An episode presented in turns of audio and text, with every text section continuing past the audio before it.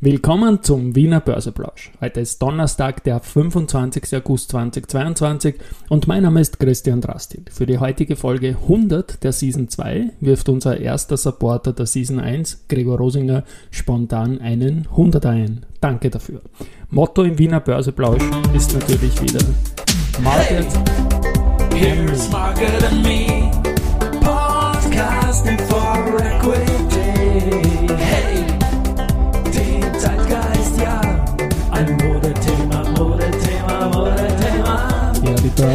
als Modethema und die Augustfolgen des Wiener Börseplausch sind präsentiert von Wiener Berger und Börsenwerte. Und eben heute die Folge 100 auch vom Gregor Rosinger. Der hat ganz spontan 100 Euro für heute eingeworfen. Das muss ich schmunzeln. Ich habe gestern in der Folge 99 gesagt, dass mein Alert ausgeworfen hat, dass ich persönlich heuer genau zu Weihnachten 20.000 Tage jung werde und Geschenke will.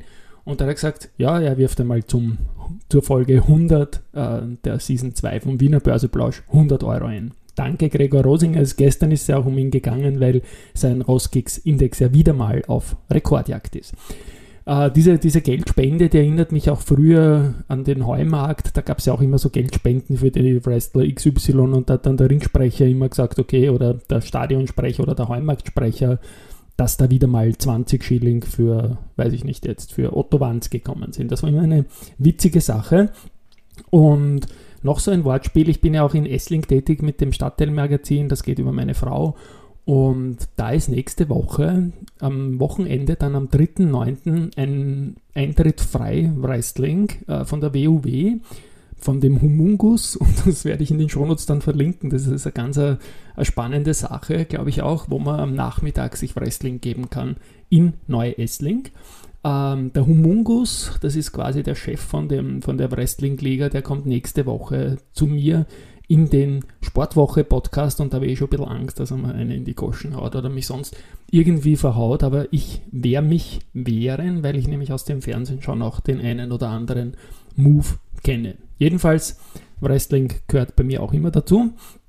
Und Verbund, da gibt es nichts zum Wresteln sondern da gibt es auch eine Glocke zu läuten, nämlich die fürs weitere Alltime high Die haben gestern äh, ihr bereits viertes Rekordhoch im Jahr 2022 äh, geschafft mit 113,6 Euro.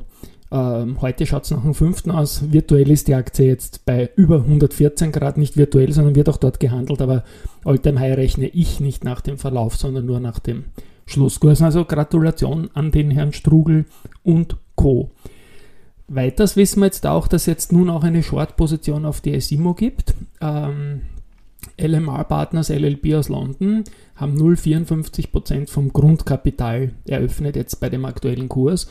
Und ich vermute, dass das eine ähnliche Geschichte ist wie die Vermutung bei der Immofinanz, weil genau weiß ich es ja nicht, dass der Shorter jetzt short gegangen ist und dann quasi beim späteren Index aus die Aktien rückdeckt, also sich jetzt quasi nur hedgt und das Kursniveau für die Aktien, die er noch nicht verkauft hat, ähm, jetzt einmal eintaktet, wenn man das jetzt verstanden hat.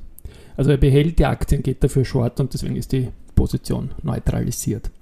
Gut, blicken wir jetzt mal endlich auf den Markt nach meinem langen Blabla am Anfang. 6367 Punkte, jetzt um 12 Uhr 24. Das ist ein Plus von 0,87% zu gestern. Und auf der Gewinnerseite haben wir mit der Marinomed einen Titel, der 3% im Plus ist und der heute auch Zahlen geliefert hat und zwar sehr gute Zahlen. Die Umsatzerlöse sind im ersten Halbjahr zum Vorjahr, im Vergleich zum Vorjahr auf 4,9 Millionen Euro gestiegen, also plus 52% nach den 3,2 Millionen im Vorjahr. Innerhalb der Segmente Virologie, Immunologie und sonstiges war die Virologie ähm, mit der OTC-Produktlinie Caragillose für den Großteil der Einnahmen verantwortlich.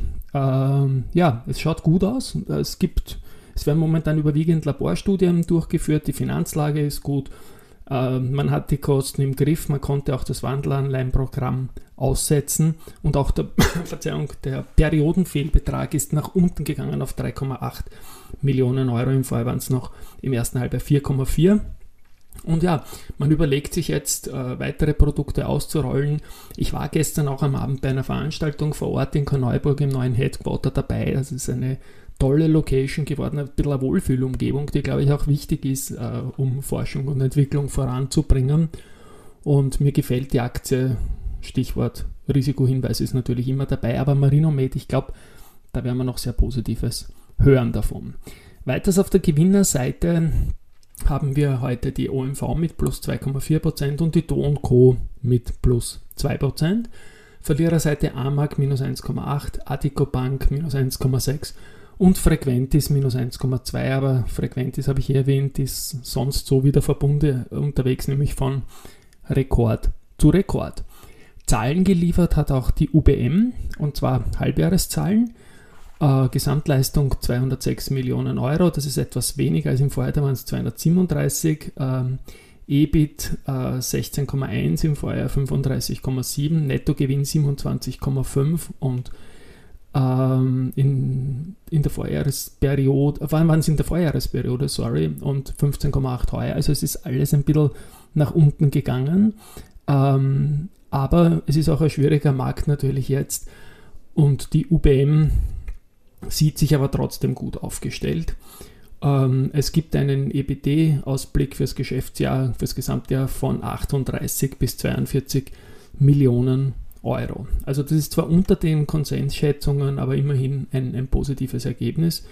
Und ja, on hold sein kann manchmal nicht schlecht sein, um, um neuen Anlauf zu nehmen, aber in einer Erstreaktion ist es so, dass die UBM heute da 1% verliert.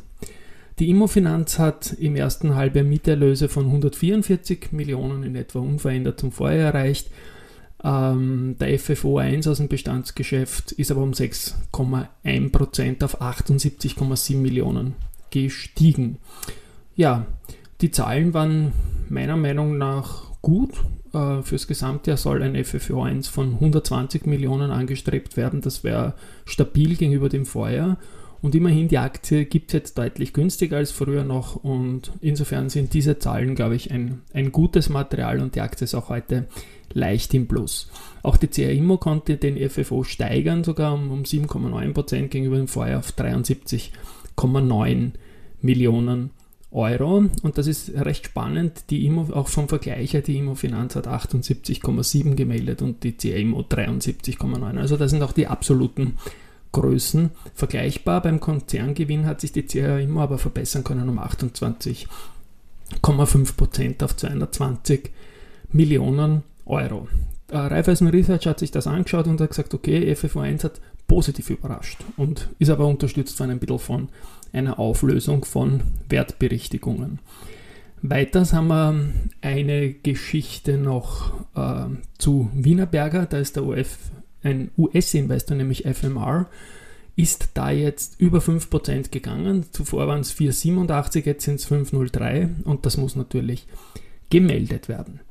Zum Schluss habe ich dann noch Research und zwar bleibt Alster Research auf Kaufen und zwar bei Wolfgang und unverändert bleibt auch das Kursziel und zwar bei 26,3 Euro.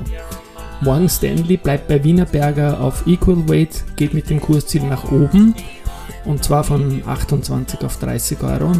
Bank M stuft die Frequenz zurück und zwar von Kauf auf Halten und geht mit dem Kursziel von 30,47, was knapp, knapp unter dem aktuellen äh, Kurs liegt. Kepler Chevreux bestätigt SBO mit Kaufen, geht von 76 auf 84 und Barclays bestätigt die OMV mit Untergewichten und erhöht von 50 auf 53 Euro. Tschüss und Baba, bis morgen.